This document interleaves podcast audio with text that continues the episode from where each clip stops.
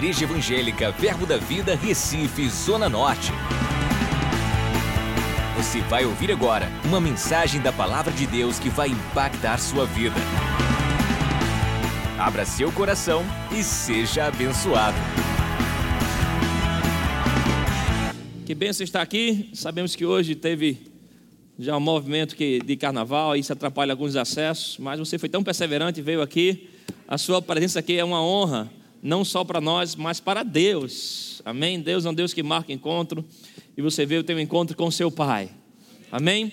Estamos num mês bem especial para essa igreja, estamos né, debaixo de uma instrução de ensino da parte de Deus muito boa e cada culto Deus tem é, nos convidados a rever alguns fundamentos. Né? Esse ministério, Verbo da Vida, ele tem um fundamento, né? ele está aliançado com um ministério chamado REMA nos Estados Unidos. Por isso nós temos o Centro de Treinamento Bíblico REMA. E o fundador desse ministério foi o reverendo Kenneth Reagan. Isso foi um homem com que, com 16 anos de idade, ele tinha doenças, duas doenças, três doenças, na verdade, no corpo muito séria, do coração, algumas no sangue e os médicos condenaram ele à morte, numa época da medicina também muito rasteira. E ele tomou a decisão de ler a palavra todo dia naquele hospital. Em um certo momento ele teve uma experiência muito forte com o Senhor. E o Senhor levantou aquilo dele. Ele pegou o texto da palavra de Deus em Marcos 11, 23, que diz: Tudo aquilo que você disser, crendo com o coração e não duvidar, vai acontecer. Tudo que você pedir, crendo, vai receber. Aleluia. E ele creu que estava curado, e ele ouviu a voz do Senhor, então quer que um, uma pessoa curada faz no leito de uma cama. E após mais de 16 meses deitado, ele se levanta daquela cama, né, debaixo de uma unção de cura, e começa uma carreira extraordinária em Deus. Ele ouvia do diabo: Você vai morrer antes dos 20, e ele disse: Eu não morri. Vai morrer antes dos 30, vai morrer antes dos 40, vai morrer antes dos 50, vai morrer antes dos 60, vai morrer antes dos 70, vai morrer antes dos 80. Esse homem foi para a glória com 86 anos, aleluia. Com um ministério que abençoou multidões e até hoje a voz dele, os ensinos dele chega para a gente. Amém? Pessoas que andaram com ele diziam: Olha, era o homem mais parecido com Jesus que nós conhecemos. E nós temos muitos livros dele que chegou para a gente, muitos materiais que nós amamos e apreciamos muito, que são materiais que nos inspiram a palavra de Deus. Né, o irmão Hegel tem uma linguagem muito fácil de se comunicar ah, os estudos dele, que era mais ou menos assim. Ele encontrava na Bíblia fundamentos, três, quatro versículos naquilo. Ele colocava a sua vida em prática, deixava os exemplos e dizia: Olha, se está na Bíblia, eu criei, pratiquei, deu certo comigo, vai acontecer com você também.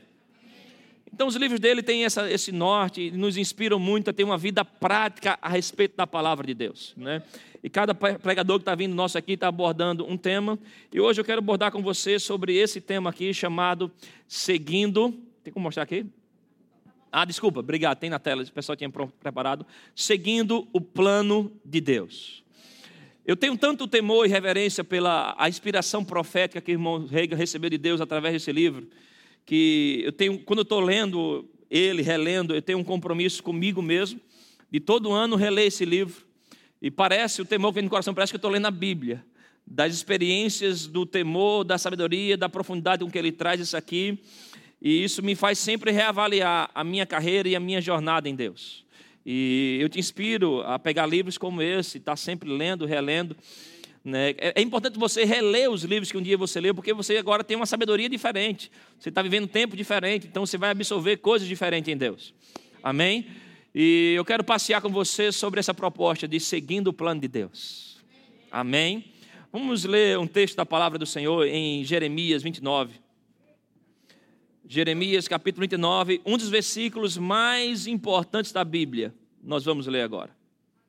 Eu sou grato ao Senhor que desde que nós começamos a descobrir alguma coisa no Evangelho, o pastor Humberto era, nossa, era nosso líder de jovens e ele batia muito nesse texto. Eu lembro de muitas né, reuniões, cultos jovens que tínhamos na Igreja Verbo da Vida em Boa Viagem. O pastor abordava essa temática, acampamentos que íamos juntos, ele sempre ensinava sobre isso. De alguma maneira, isso foi firmando em nosso coração essa disposição de viver por um propósito. Amém? E esse é um texto que você deve marcar na sua Bíblia, deixar, deixar ele aceso. E na sua jornada de fé, você vai ver muitos pregadores, homens e mulheres, que Deus vai levantar para lhe relembrar essa passagem. E Deus vai te despertar, a avaliar, a provocar o teu coração para você viver por algo maior. Você viver por um plano divino, você viver por saber que Deus tem algo maior para a sua vida, maior do que a sua capacidade de pensar, a sua capacidade de imaginar, a sua capacidade de projetar. Deus tem um plano para a tua vida. É, Jeremias 29, 11 diz: Eu é que sei que pensamentos tenho a vosso respeito. Aleluia. Diz o Senhor: pensamentos de paz e não de mal, para vos dar o fim que desejais. Então me invocareis, passareis a orar a mim, e eu vos ouvireis. Buscar-me-eis e me achareis, quando me buscar de todo o vosso coração. Serei achado de vós, diz o Senhor, farei mudar a vossa sorte, congregar-vos-ei de todas as nações, de todos os lugares, para onde vos lancei, diz o Senhor, e tornarei a trazer-vos ao lugar onde, de onde vos mandei para o exílio. Amém? Eu é que sei que pensamentos têm a vosso respeito. A palavra pensamentos aqui né, pode ser traduzida também para nós como eu é que sei que ideias têm a vosso respeito. Eu é que sei que planos têm a vosso respeito.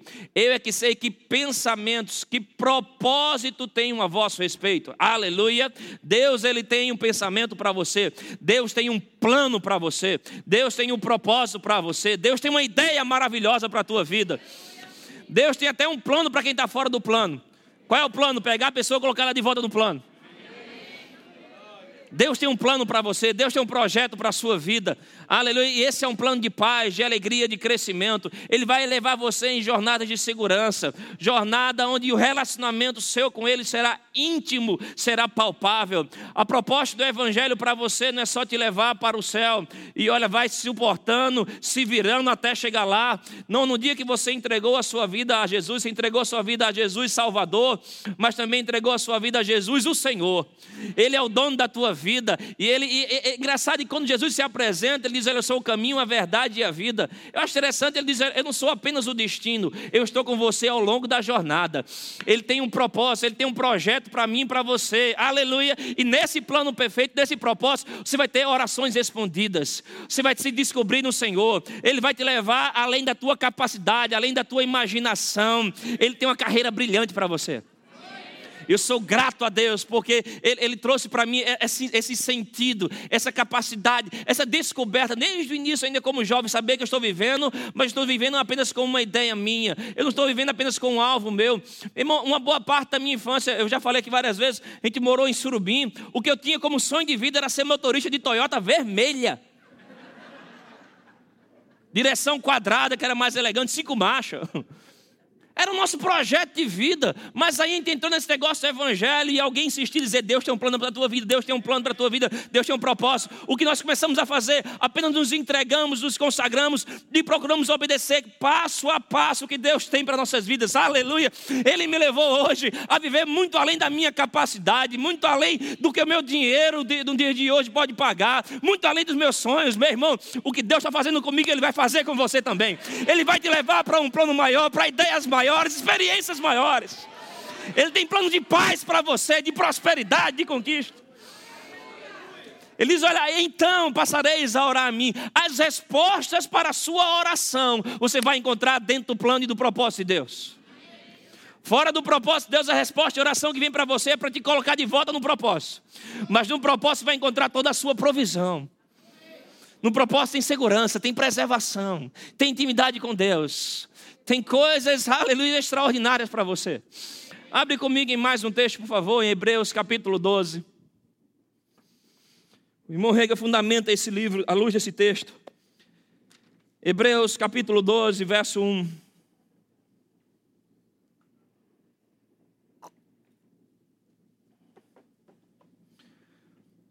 Diz: Portanto, também nós, visto que temos a rodear-nos tão grande nuvem de testemunhas, desembaraçando-nos de todo o peso e do pecado que tem nas mentes nos assedia, corramos com perseverança a carreira que nos está proposta, olhando firmemente, aleluia, para o Autor e Consumador da fé, Jesus desembaraçando de todo o peso e do pecado que tenazmente nos assedia. Corramos com perseverança a carreira que nos está proposta, olhando firmemente para aquele que é o autor e consumador da nossa fé, Jesus. Deus ele tem uma proposta para você, uma carreira nele. Uma carreira nele. Quando nós falamos de propósito, carreira, irmãos, nós estamos falando só de ser pregador, só de subir no púlpito. Né? Na Bíblia nós encontramos os grandes heróis da fé que nos inspiram, nem eram pregadores. Abraão não era um pregador. Né? Isaac, Jacó, eles eram agricultores, eram homens de negócio.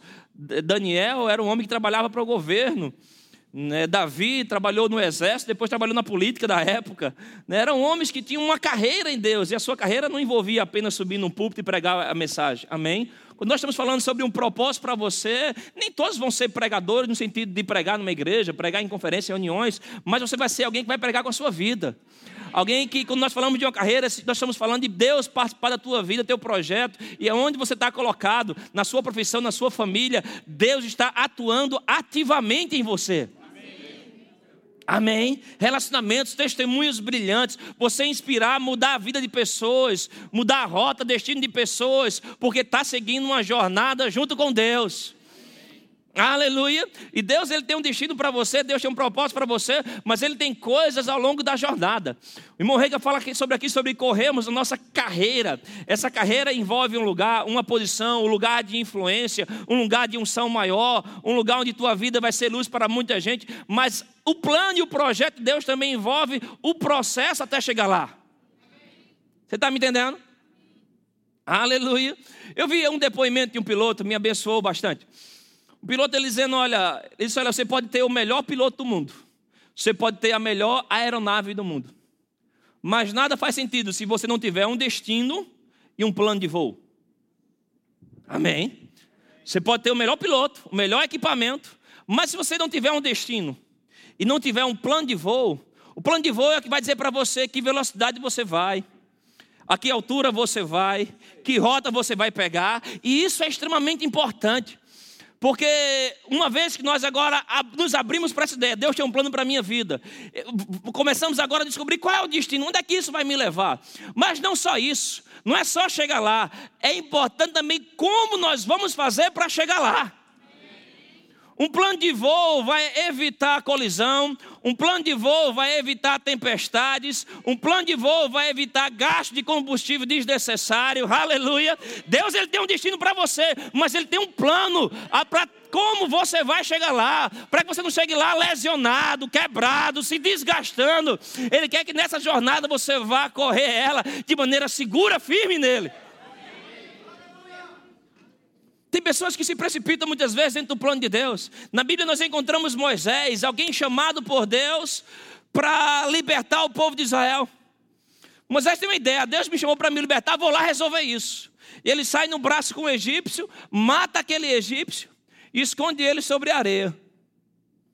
Mas o problema de esconder sobre a areia é que o vento vem e mostra o que está por baixo. Pouco tempo depois descobriram os pecados de Moisés. Disseram: Rapaz, é assim que você quer nos libertar? Você vai brigar com a gente e matar a gente também, como fez com aquele egípcio? E ele, porque precipitou-se num plano de Deus, correu para o deserto e passou 40 anos para desenvolver uma paciência nele, que seria necessária para o projeto de Deus. Nós tivemos dias de oração, nós estamos entrando profundo em oração. Se você está ligado com essa igreja, se prepare para orar mais, orar de maneira incomum esse ano. No momento de oração, o pastor começou a profetizar algumas coisas e ele começou a falar um pouco sobre precipitação. E algo me abençoou, ele dizendo: Olha, precipitação é uma ação que causa desrespeito aos processos de Deus. Precipitação é algo que causa desrespeito aos processos de Deus. Deus tem um plano para você, Deus tem um destino para você, mas Deus tem um processo para como vai chegar lá. E se você tenta precipitar isso, você está desrespeitando o autor do livro da tua vida. Aleluia. Precipitação, pressa, desa, pressa demasiada no movimento, pressa no procedimento, pressa, rapidez demasiada em tomar uma decisão, proceder, proceder sem refletir. Quem é precipitado, a Bíblia diz que quem é precipitado peca. Deus tem um plano para você, mas você não vai entrar nele de uma vez para outra. Ele vai trabalhar. Faz parte do plano dele para a tua vida a preparação.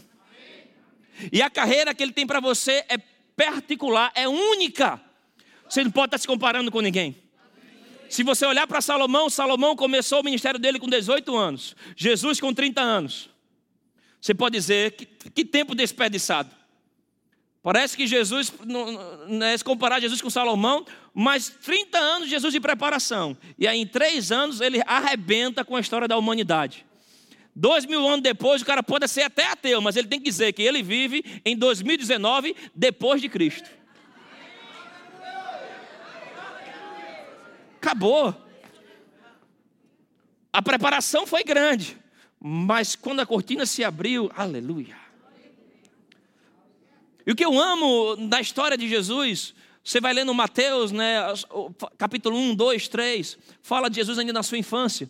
Diz que ele foi para tal cidade para que se cumpriu o que foi dito pelos profetas. Ele voltou daquela cidade para se cumprir o que foi dito pelos profetas. Foi para Nazaré, foi para o Egito, foi para tal região para se cumprir o que foi dito pelos profetas. Jesus não tinha curado ninguém, Jesus não tinha pregado para ninguém. Mas no momento que ele é batizado, que vai começar o ministério, ouve-se uma voz de céu dizendo: Esse é meu filho amado, em quem eu tenho prazer. E a Bíblia fala que Jesus, nesse período, apenas crescia em graça, estatura e sabedoria diante de Deus e dos homens. E aí o céu se abre e Deus diz para ele: Eu tenho prazer nele. Aleluia. Ele não tinha feito nada ainda daquilo que se imaginava de, de propósito, não tinha multiplicado pães, não tinha curado ninguém, não tinha ressuscitado ninguém. Apenas ele crescia. E o crescimento dele alegrava o coração de Deus. O teu crescimento vai alegrar o coração de Deus. A tua preparação, a tua submissão à vontade dele vai alegrar o coração de Deus. Aleluia, ele apenas amadurecia. E parecia que na, naquele processo, os caminhos que ele ia, o lugar que ele morava, o lugar com que ele se associava, fazia parte do plano profético de Deus para a vida dele. Sabe, o projeto da sua vida não vai começar quando você chegar lá no destino, tiver um microfone, tiver uma função, tiver um documento, algum como é que é, currículo que te, que te gabarite aquilo. Não, o processo de Deus começa a tua vida quando você aceita. Diz, pai, eu acredito nisso, eu me consagro a isso, aleluia. E a tua preparação faz parte do projeto de Deus. Amém. O que a Bíblia nos convida é seja, olha, corra de maneira leve. A palavra do Senhor fala que os caminhos de Deus são caminhos deliciosos. Ele diz, olha, tira de você todo o peso, todo o embaraço e todo o pecado. Se você vai correr uma carreira com Deus, você não pode correr. Imagina um atleta, irmão que fala sobre isso. Um atleta de maratona correndo com sobretudo em cima dele. Vai deixar a carreira vagarosa. Não vai conseguir ter o máximo desempenho, porque está correndo pesado. Você não pode correr a sua carreira em Deus pesado. Se tem pecado, a Bíblia fala: aquele que pecava não peque mais. Se mentia, pare de mentir. Se roubava, pare de roubar. Se matava, pare de matar, pelo amor de Deus. Tira de você toda amargura, todo ressentimento, tudo aquilo que deixa você pesado. Corra a sua carreira leve em Deus. Aleluia. O, o, o, o importante é que não é só o fato de você chegar lá, mas o seguir de perto. Morre que ele fala algo interessante, ele diz: Olha, você não vai entrar de uma hora para outra no plano perfeito de Deus para a sua vida. Mas passo a passo, à medida que você for sendo fiel, que você vai respondendo aos estímulos do Espírito. Simplesmente ele diz: seja obediente. E eu gosto quando ele fala isso. E siga de perto a pessoa do Espírito Santo. Aleluia. Seja obediente aos planos de Deus. Eu já contei, eu só fiz essa ilustração aqui, posso fazer de novo para te abençoar. Uma vez com o pastor de Glenn, a gente estava assistindo futebol americano. Há 15 dias atrás teve o final do Super Bowl. Tem alguns irmãos aqui que celebram e acompanham. O, o Super Bowl. Futebol, eu achei que o futebol americano, pastor de Iglesias, eu fiz, cara, que, que esporte ignorante. Os caras são brutos, correm atrás da bola, que negócio doido. Edgley fez, não, cara, esse é um dos esportes mais técnicos que existe. Fez tanto que a temporada dele é curta, é cinco, seis meses, porque eles passam cinco, seis meses em preparação, devido à exigência técnica. E ele começou a me explicar um pouco de algumas regras que são infinitas a quantidade de regras. Mas a ideia é simples. Eles têm umas linhas no campo que chamam de jardas, e eles têm quatro chances de avançar dez jardas daquela. Cada time ele pega a bola e tem quatro chances para avançar dez jardas. Se ele avançar dez, ele ganha a oportunidade de ter mais quatro para avançar mais dez, até chegar no último momento. Chama-se de touchdown o, o gol deles. Eles têm um momento que os caras se reúnem, o lançador conversa com o pessoal. Eu falei, para que, para que essa reunião aí antes? Ele fez, rapaz, eles treinam muito, e ele começa a compartilhar com eles ali, eles usam algumas nomenclaturas para algumas jogadas deles. Alguns dão números, outros dão alguns apelidos. Jogada 43, jogada 10, jogada. Então todo mundo que está ali, quando o cara pega a bola, ele sabe qual movimento vai fazer. O cara vai lançar a bola e os outros que estão lá de costa para ele sem ver, sabe que tem que correr 10 passos para frente, 3 passos para a direita, 2 para a esquerda, mais um para a direita e pega a bola. Tudo aquilo faz parte de um plano. Amém? A carreira dele é toda planejada antes. Aleluia. Deus, a Bíblia fala que Ele nos abençoou com toda sorte de bênçãos espirituais nas regiões celestiais em Cristo Jesus. Amém? No meio daquela carreira tem um time adversário que o trabalho deles é bloquear e fazer com que eles não concluam os movimentos. Então tem um adversário que vai querer bloquear você, segurar você para você não correr a sua carreira em Deus. O seu papel é se desvencilhar deles. Vai vir amargura, vai vir ressentimento, o que é que você faz? Sai para lá! Eu estou correndo uma carreira em Deus. Naquele plano tem instruções para você. No Super Bowl, os caras tinham um livrinho lá grande, o tempo todo vendo. Alguns com tablet, repassando a jogada. Opa, opa, Deus tinha algo para a minha vida aqui. Eles estão lá revendo o plano dele, aleluia. Porque Deus ele já te abençoou com toda sorte e bênção.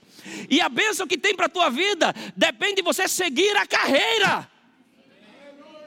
Você tem que andar em obediência, você tem que andar em amor, você tem que perdoar, dizimar, ofertar, orar em outras línguas. E aí, quando você olha, opa! Aleluia, a bênção está chegando. Amém. Agora, se você deixar pessoas atrapalharem a sua carreira, adversário atrapalhar a sua carreira, a bênção vai cair no lugar esperado, planejado, mas você não está lá. E aí, por isso, você não pode correr pesado. Você tem que limpar o seu coração. Deixa eu te mostrar alguns versículos importantíssimos na Bíblia. Provérbios 23, 26. Abre, por favor. Eu vi o, o pastor Benihim dizendo que esse é o versículo do ministério dele. Quando eu vi isso, eu fiquei pensando, um homem tão poderoso aquele que opera tanto milagre, tanta unção. Eu pensei que o versículo do ministério dele fosse unção, poder. Mas ele diz que o versículo do, do ministério dele é: Dá-me, filho, o teu coração, e que os teus olhos se agradem dos meus caminhos. Aleluia. Engraçado o homem que opera em tanto poder reconhecer que se o coração dele não estiver alinhado, que os olhos dele não estiver firmes no seguir o plano de Deus, o propósito de Deus, essas coisas exteriores não vão acontecer. Aleluia. É uma das poucas coisas que Deus pede na Bíblia, minha você, e aqui ele pede o nosso coração. Provérbios 4, 23, aleluia. Um dos outros versículos mais importantes em sua carreira com Deus. Esse eu tive um sonho pessoal com o Senhor. Eu guardo vivo essa imagem minha com o Senhor. Jesus Cristo, eu, via como, eu sentia, né, não, não via ele ao meu, lado esquerdo. E o que eu via era a mão dele sobre o meu ombro, apontando. Eu na, na mesa da minha casa, no escritório que tinha, a Bíblia aberta, Jesus falando contigo, comigo. Abra Provérbios 4, 23. Eu abria naquele sonho, ele dizia para mim: leia isso. Sobre tudo que deve guardar, guarde o seu coração. Depois ele me levou para Mateus. Diz, cuidado com o que sai da sua boca, porque pode estar contaminando o seu coração. Aleluia. Se tem uma coisa que você precisa guardar na sua carreira em Deus, é guardar o seu coração. Coisas vão querer entrar nele para deixar você vagaroso, com raiva, chateado, aborrecido em pecado. Isso vai prejudicar a tua carreira, porque a tua, a tua carreira é a, o teu coração é a condição para fluir da tua carreira. Veja, irmãos, Moisés passou 40 anos no deserto. Elias passou 7 anos no deserto. Jesus 40 dias no deserto. Deus ele não trabalha com o tempo do homem. Deus ele não precisa de 40 anos para te abençoar, 7 anos, 40 dias. O que Deus precisa para liberar o que Ele tem para você é o seu coração pronto. Agora, quanto tempo nós vamos precisar para preparar o coração, aí é um problema nosso. Aleluia. Se 40 anos, se 40 dias, a Bíblia fala que em 40 dias Jesus foi tentado em tudo, mas não cedeu em nada. Tentações vão vir coisas para querer desviar a tua atenção, desviar o teu foco, mas olha firmemente para o autor e consumador da tua fé. Amém. Olha firmemente para o autor e consumador da tua fé. A Bíblia fala de um, de um momento, na, naquela tempestade, quando Jesus anda sobre as águas, Pedro vai até ele, e ali está um, um pescador e um marceneiro. O pescador tira os olhos do marceneiro e começa a afundar. Se tinha alguém especialista ali em natação, era o pescador. Mas ele pede ajuda ao marceneiro: me salva, senão eu vou morrer aqui. É engraçado isso. Isso deve nos ensinar alguma coisa. Mesmo ele tendo habilidade, mesmo ele tendo capacidade para aquilo, mas se ele tirar os olhos de Jesus, ele ia afundar. Ele estava afundando. Você não pode confiar na sua habilidade, você não pode confiar na sua força. A Bíblia fala: não te estribe, não tropece no seu próprio entendimento, mas reconhece o Senhor em todo o teu caminho. Não tira os olhos de Jesus. Não tira os olhos de Jesus para olhar defeito de pessoas, de situações. Continua olhando para Ele, firmado nele. O irmão Rega, nesse livro, Seguindo o Plano de Deus, ele conta uma história que me abençoa muito. Eu uso muito isso nos aconselhamentos de gabinete. Ele disse que certa vez o Senhor Jesus apareceu para ele.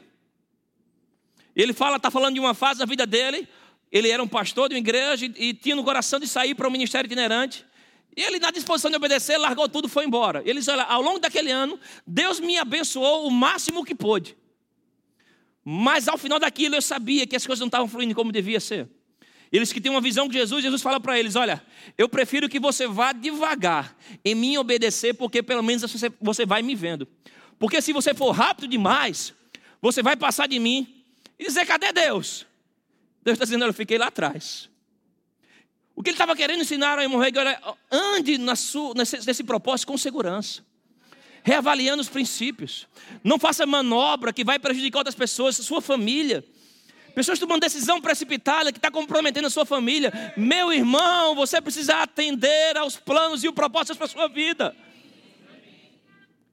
Amém. Você é um homem de Deus, ungido, abençoado, uma mulher de Deus. Tem pessoas que estão olhando para você, se inspirando em você. Você não pode estar. A Bíblia fala em Tiago. Quero ler com você. Tiago capítulo 4. Tiago capítulo 4. Aleluia. Ele diz: Olha o que é a tua vida, é como uma neblina. Tiago capítulo 4, verso 14, eu acho. Oh, aleluia. Essas coisas vão salvar a tua vida. Eu acho que 20% dos meus aconselhamentos eu resolvo com esse livro, com esses argumentos que eu estou dando aqui. Tiago capítulo 4, verso 14, ele diz: Olha, 13, vamos ler o 13. Tiago 4, 13: Atendei agora vós que dizeis: Hoje ou amanhã iremos para a cidade tal e lá passaremos um ano e negociaremos e teremos lucros. Vós não sabeis o que sucederá amanhã. O que é a vossa vida? Sois apenas como neblina que aparece por um instante e logo se dissipa? Em vez disso, devieis dizer: se o Senhor quiser, não só viveremos, como também faremos isto ou aquilo. Aleluia. Que tremendo isso. As pessoas estão decidindo sua vida indo para lá e para cá, sem considerar qual é o plano de Deus para a vida dela. Elas estão se mudando de cidade, se mudando de igreja, achando que é só em busca de um bem-estar. Meu irmão, Deus não tem um bem-estar para você, Deus tem um propósito para você.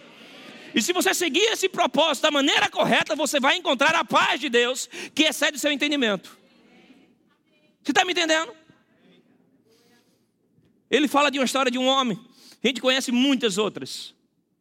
Fez um certo homem chegou na igreja dele, família bagunçada, e aí ela é restaurada. As crianças doentes, elas são curadas. A vida financeira bagunçada, Deus vem e restaura a família dele. Aí de repente o cara recebe uma proposta de salário, e chega para ele, irmão Rega, olha, estou indo para me mudar para tal cidade. Ele fez, é, que benção. Mas o irmão Rega pensa que raciocina um pouco e diz, olha, mas eu conheço aquela cidade, aquela cidade não tem nenhuma igreja da palavra da fé. E, irmão, você chegou aqui com a sua família bagunçada, seus filhos doentes, sua vida financeira desestruturada. E você atrelou isso, você já deu várias vezes testemunho dizendo que foi a palavra de Deus através dessa igreja que tocou a sua vida. E você está indo agora se mudando só por causa de um aumento mais de salário, um pouco mais de dinheiro, que não era nem tanto, tanto assim, sem considerar tudo que Deus está fazendo na sua vida? Esse homem reflete e fez, realmente eu não pensei nisso.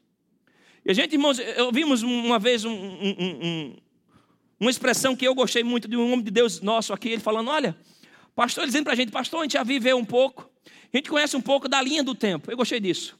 A gente conhece um pouco da linha do tempo de quem anda em obediência e fidelidade a Deus, e a linha do tempo de quem não anda em obediência e fidelidade e infidelidade para com Deus. Aonde chega? E realmente, irmãos, hoje a gente para para observar. Né? A gente não tem muito tempo de vida, mas essa semana eu fiz 10 anos de ministério. Aleluia. Sexta-feira. E a gente, por, por trabalhar junto com o pastor, o pastor ser um supervisor ministerial, a gente tem acesso a muitas histórias. Essa igreja já tem uma membresia grande, e fora isso, a gente cuida de outras várias igrejas, estamos sempre em viagem. Então a gente tem acesso a muitas histórias. Então esses 10 anos parece 30. Daquilo que a gente já vivenciou, viu, aprendeu vendo os outros. E a gente já consegue ver a linha do tempo de quem anda em fidelidade e honra com Deus, seguindo o plano de Deus, e aqueles que estão nem aí para isso. Aonde uns chegam em sucesso, em paz, em conquistas, e aonde outros permanecem em tristeza, em pressão, mesmo tendo Jesus no coração. Vale a pena seguir o plano de Deus, irmão. Ele diz: Olha, vocês estão, vocês estão só em busca de lucro. Vocês deveriam dizer se o Senhor quiser. Se o Senhor quiser, nós faremos isso ou aquilo. A prioridade sua, irmãos, é seguir o plano e o projeto de Deus. E aí, dentro desse plano e projeto, pode ser que ele te leve para lugares, cidades, portas se abram, mas você vai debaixo de uma direção de Deus. Muitas vezes, irmãos, ao longo da, da, de uma jornada cristã, muitos irmãos chegam para a gente, chegando na igreja ou saindo da igreja. Ah, pastor, chegou meu tempo de sair, chegou meu tempo de chegar, de, de ir embora. A gente entende isso, nós respeitamos, entendemos que as pessoas têm um, um, um, uma fidelidade maior ao plano de Deus do que com, a, com, com nossas vidas. Mas eu acho que nós precisamos né, ter maior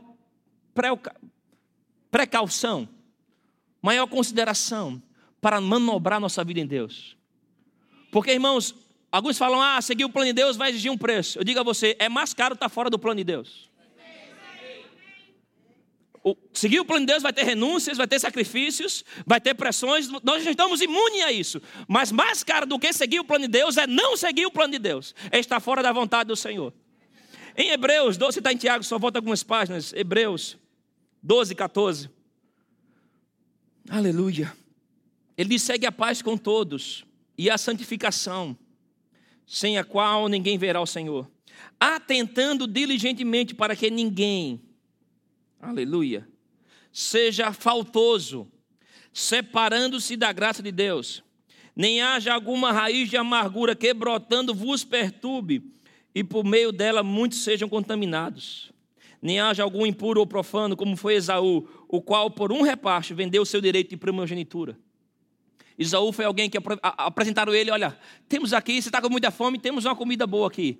Abre mão do plano de Deus para a tua vida em busca dessa comida. E ao fazer isso, perdeu a benção e o favor de Deus. Trocou um plano, um projeto, por algo tão pequeno e momentâneo. Diz, olha, eles tenham cuidado para que não se afaste da graça de Deus. Nós falamos isso, irmãos, com o coração de um pastor para você que te ama. Muitas vezes vem pessoas chegando para a gente dizendo, pastor, olha, eu, ah, eu não estou sentindo mais a graça de Deus para estar no departamento, a graça de Deus para estar numa igreja, tal igreja, vim para cá, sair para lá. Né? Mas eu pergunto, a graça de Deus encerrou? Porque a Bíblia fala que nós vamos crescendo de graça em graça. A graça é multiplicada em nossas vidas. O problema é que às vezes nós estamos nos afastando dela. Como? Deixando brotar em nosso coração raiz de amargura ofensa, pensamentos contrários. Hegel disse que é como lavar as mãos com uma luva. Você até faz o movimento correto, mas sabe que tem alguma coisa errada. Aquilo não está pegando em você. Pode fazer tudo correto, não está pegando em mim. Eu acho que a graça acabou. Não é graça, não, querido. Tem coisa errada em você. Aí as pessoas que antes eram uma benção, agora já não prestam mais. A igreja que antes era o céu na terra, agora já não é mais a igreja para ele estar porque não sente mais a graça de Deus, irmãos. Deus ele pode te levar para lugares, vir trazer, irmãos, seja fiel ao plano de Deus. Mas vá para um lugar que você tem convicção que você está indo debaixo da graça e do favor do Senhor.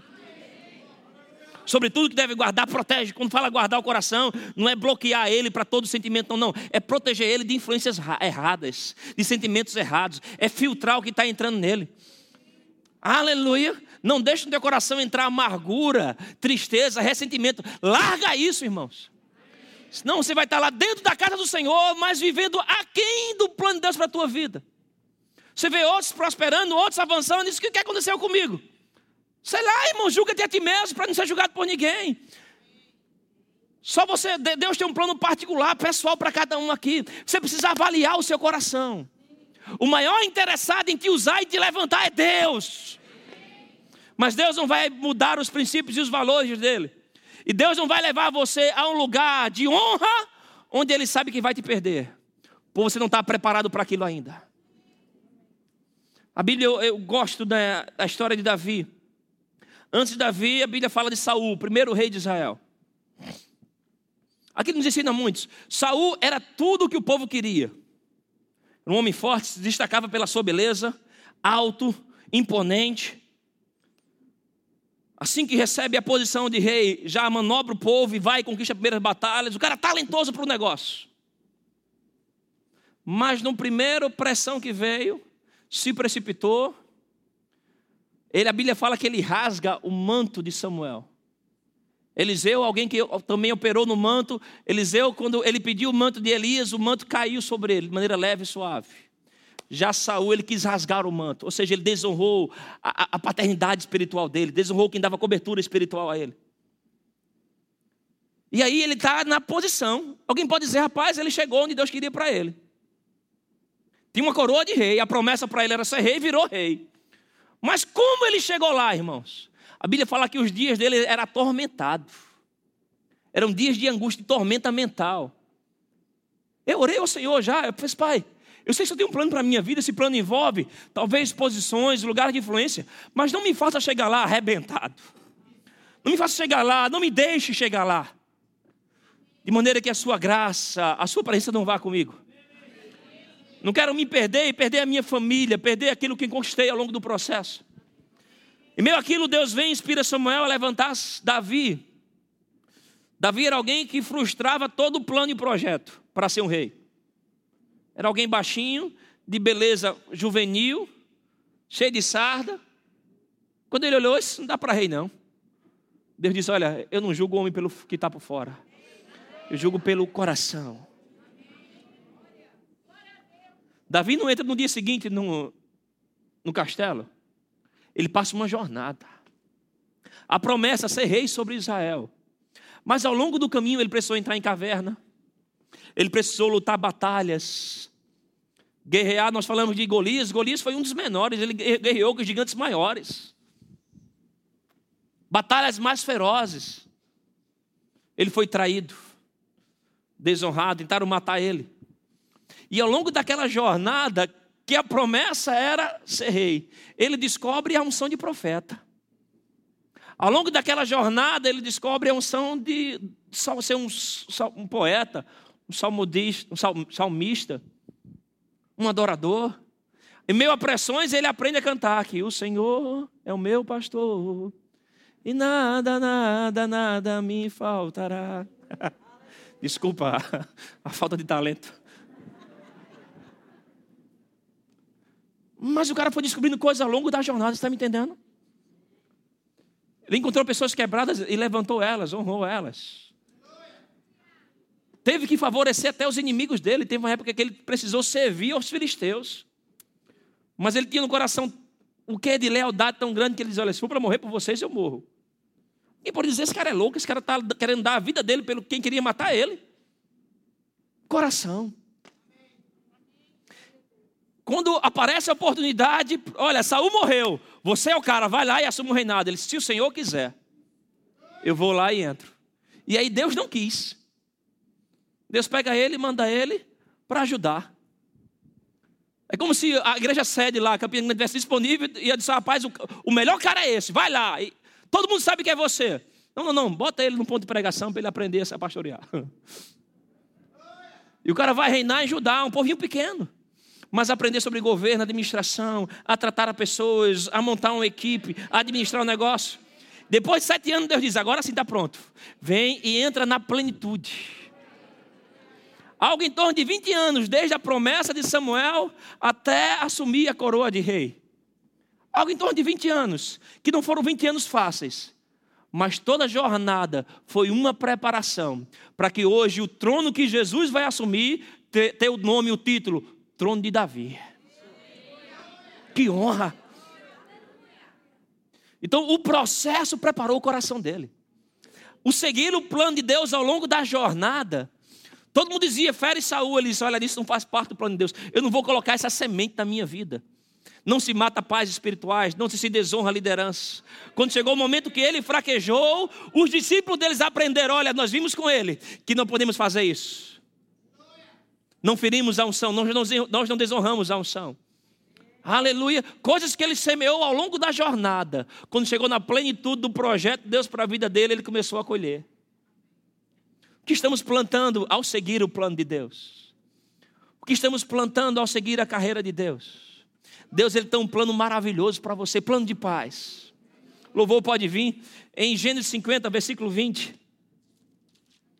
Gênesis capítulo 50, versículo 20. Aleluia. Ele diz: Vós, na verdade, intentaste o mal contra mim, porém Deus o tornou em bem, para fazer como vedes agora, que se conserve muita gente em vida. Aleluia. Eu amo esse texto. Aqui José é alguém que recebeu de Deus um plano, um projeto, um destino. Ele só não sabia o processo como seria. E no processo muita gente traiu ele, no processo muita gente desonrou ele mas ele se manteve fiel em olhar para aquele que prometeu. Agora ele encontra com aquelas pessoas que foram maliciosas com eles. Ele agora está dentro daquilo que Deus chamou ele para ser, para fazer. Ele diz para ele: Olha, vocês planejaram mal contra mim. Mas o plano de Deus para a minha vida é tão perfeito, é tão poderoso, que Ele pegou o mal de vocês e reverteu em grande bênção. E hoje até vocês que planejaram mal contra mim vai se dar de bem por causa do projeto de Deus para minha vida. Aleluia! Embora vocês intentaram mal contra mim, portanto, existe um Deus que tem um plano perfeito para a minha vida. E Ele reverteu o mal de vocês numa grande bênção. Aleluia. O processo, irmãos, essa nossa jornada com Deus, nem sempre haverá só ventos favoráveis, haverá pressões, haverá tempestades. Pessoas podem querer fazer mal contra você, mas se você se manter olhando firmemente para o autor e consumador da fé que é Jesus, aleluia, eu creio nisso, que até aqueles que vão fizeram mal para você vão ficar de boca aberta e vão dizer o que é isso, como você chegou lá. A gente tentou segurar você, frear você, mas eu te digo, irmãos, agindo Deus, quem impedirá o plano plano dele na tua vida. Se mantenha seguindo os planos, as estratégias, a direção de Deus. Siga de perto o Espírito Santo, porque se Deus é por nós. Aleluia. Deus ele te ama. Ele tem um plano maravilhoso para você. Agora você não vai tropeçar nele. Você tem que se consagrar a ele. Aleluia. Buscar a vontade dele. Pai, eu sei que o Senhor tem pensamentos de paz para mim. Eu quero me consagrar a isso. Eu quero entender qual é esse plano. Eu não quero ficar aquém disso. Tem pessoas, irmãos, que ao longo da jornada começam a se dar bem, começam a prosperar, começam a ter dinheiro, funções, posições, conquistar coisas. E parece que aquela, o bem que ela recebeu colocou ela distante de Deus. Misericórdia, irmãos. Deus não te prosperou, te abençoou para te perder. O propósito dele te prosperar é para poder acelerar coisas através da tua vida. A ideia de Deus te dar mais é porque você tendo mais, você vai abençoar mais pessoas. O ter mais não pode ser o dono do teu tempo, o dono das tuas decisões. Pessoas tomando decisões agora só para ter ou não ter mais dinheiro. Você tem que tomar decisões para ter ou não ter o plano de Deus na tua vida. E pode ser que algumas vezes isso vai exigir renúncia. Dizer, olha, eu abro mão disso. Saul foi bom a proposta, estou com muita fome, trabalhei muito. Olha que proposta boa, uma boa comida. Eu lembro de um dia, o pastor Ricardo trabalhou um tempo na indústria farmacêutica e por três vezes abriu seleção e ele tentou me ajudar para entrar naquele processo. Eu trabalhava no ramo de transporte por duas vezes ele foi muito parceiro, viramos a madrugada estudando. Eu fui para aquelas seleções, uma eu sabia que não tinha sido muito boa, mas outra tinha sido muito boa e eu não conseguia entrar. No início do ano 2010, fevereiro de 2010, eu tinha ido pregar na igreja de Garanhuns. Estávamos iniciando a igreja lá. Lembro que eu preguei de manhã, meio-dia fui para, fomos para casa do pastor Bimael. Eu lembro quando sentei no sofá dele, veio no coração. Você tem até o meio do ano para tomar uma decisão e entrar de vez para o tempo integral que tem para a sua vida. A pastor Mael veio, eu compartilhei aquilo com ele, eu fiz, cara, subiu no meu coração. Você pode julgar se é Deus nisso? Devemos ter essa hombridade de compartilhar com pessoas mais experientes, mais sábio do que a gente, que tem uma história maior do que a gente, para avaliar se a direção que você tomou, principalmente uma direção séria daquela. E ele começou a me encorajar, dar palavra de ânimo com aquilo. Guardei, um pouco tempo depois compartilhei com Rebeca. Com menos de um, dois meses apareceu uma oportunidade no ramo de indústria farmacêutica. E eu fui lá, fiz o treinamento. E eu nem me julgo de ter sido tão boa como das outras vezes. Eu fui mesmo que, olha, vamos ver o que é que vai dar. E não passei no bendito. Dobrava, triplicava o salário, ganhava carro, computador. Eu lembro de, de pegar o carro e estava entrando na federal. Eu parei o carro onde, onde, onde hoje era o, o, o antigo Teatro Federal. Lembro de ligar para o pastor. Você, pastor, apareceu essa oportunidade aqui, essa proposta. Não é muito boa, vou ganhar o dobro ou o triplo disso. Mas uma coisa que o ramo farmacêutico tem é que ele, ele, ele dá muito. Por quê? Porque ele vai lhe consumir muito. Energia, atenção, estudo. Eu vi a vida de Ricardo. Ricardo virava madrugada, estudando, se dedicando para aquilo. Eu fiz, caramba. Lembro ligar ao pastor e. Não lembro a fio a conversa. Mas ao fim daquela conversa, cara, segue o teu coração. Se consagra ao Senhor. Nem tudo que parece bom aos olhos é Deus. Você lembra de Eva? Parecia bom aos olhos. Mas aquilo destruiu a humanidade. Nem tudo que é bom aos teus olhos, Deus está envolvido naquilo. Eu saí daquilo, eu fiz. Eu lembrei. Eu tenho uma palavra agora de Deus. Eu tenho até o mês de junho para tomar uma decisão. E o rapaz me ligou e fez, cara, muito obrigado pelas portas abertas, mas favoreça outro com essa oportunidade. Estou seguindo algo diferente. Quando chegou no mês de junho, eu não sabia nem como falar com o pastor. Estou no gabinete dele, ele me chama para conversar. Eu falei, eu queria falar com o senhor também. Ele disse, não, fala tu. Eu disse, não, fala o senhor. ele falou, paz, Deus que eu colocou no meu coração de termos mais um pastor tempo integral. E precisamos fazer essa obra crescer. E, eu creio que você vai ajudar. E no, já tinha sido licenciado em 2009, 15 de fevereiro de 2009. E no mês de julho de 2010 viemos para tempo integral. E meio aquela proposta divina, Apareceu proposta financeira para ganhar três vezes, quatro vezes. E, se você não está ligado no Espírito, você dizer, rapaz, é Deus. Siga o seu coração, siga de perto o Espírito Santo. Eu posso dizer hoje, irmãos, eu vivo muito além, em qualidade de vida, do que as pessoas que trabalham naquela função vivem. Eu vivo além do meu salário. Eu moro onde meu dinheiro não paga. Eu vou a lugares que meu dinheiro não paga. Eu tenho um favor de Deus operando na minha vida. Mas decidi, decidi seguir o plano de Deus. E em meio a essa carreira, bênçãos vão te encontrar. Pessoas vão te favorecer. Sabedoria vai pegar em você. Se você me visse pregando há 10 anos atrás, e uma vez eu escutei uma pregação minha 10 anos atrás, eu fiquei com tanta vergonha que eu não aguentei mais de 5 minutos. E eu fui grato a Deus, Pai, obrigado pela coragem do pastor em me dar essa oportunidade. Porque dar a primeira, beleza, mas ainda insistir em acreditar. Aquilo que Deus me chamou para fazer hoje, eu não tinha a capacidade plena, nem julgo ter hoje. Mas eu tenho uma unção. Aleluia. E Deus tem dado sinais. Encorajado, aberto portas. Aleluia. Você pode ficar em pé, eu quero orar com você. Aleluia. O que eu falei para você está nesse livro. Mas eu não estou sendo eco do livro para você hoje. Falei para você hoje o que eu vivi, o que nós vivemos. E vale muito a pena seguir o plano de Deus. Aleluia. Eu sou apaixonado por essa vida cristã. Quando você sabe que Deus está guiando teus passos. Você que tem uma carreira longa ainda pela frente. Mas como é bom saber que estamos no trilho. Oh, aleluia. Estamos no trilho.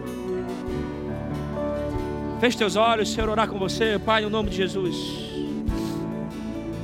Tanto temor e gratidão em meu coração, Pai. Em saber que o Senhor tem pensamentos de paz para nós. Você não tem filhos prediletos, você tem filhos amados. E queremos abrir o nosso coração, nossa mente para considerar isso hoje. A mais uma vez reconhecemos e nos consagrarmos à tua vontade. Queremos o teu querer. Cremos que o Senhor tem plano de paz e não de mal. plano de nos fazer prosperar. Por isso nós nos consagramos a Ti mais uma vez. Assim como Isaías falou, dizemos hoje: Eis-nos aqui, Eis-nos aqui. Nos consagramos a Ti, aceitamos o Teu plano aqui na terra para nossas vidas. E que venhamos a correr essa carreira de modo leve, sem ressentimento, sem amargura, sem inveja, sem sentimento faccioso e competição. Mas queremos correr olhando para o autor e consumador da nossa fé, Jesus. Saber que o Senhor está guiando nossos passos, protegendo-nos nessa causa. Amamos a Ti e queremos te agradar, Pai, em nome de Jesus. Adore um pouco ao Senhor, ore um pouco mais.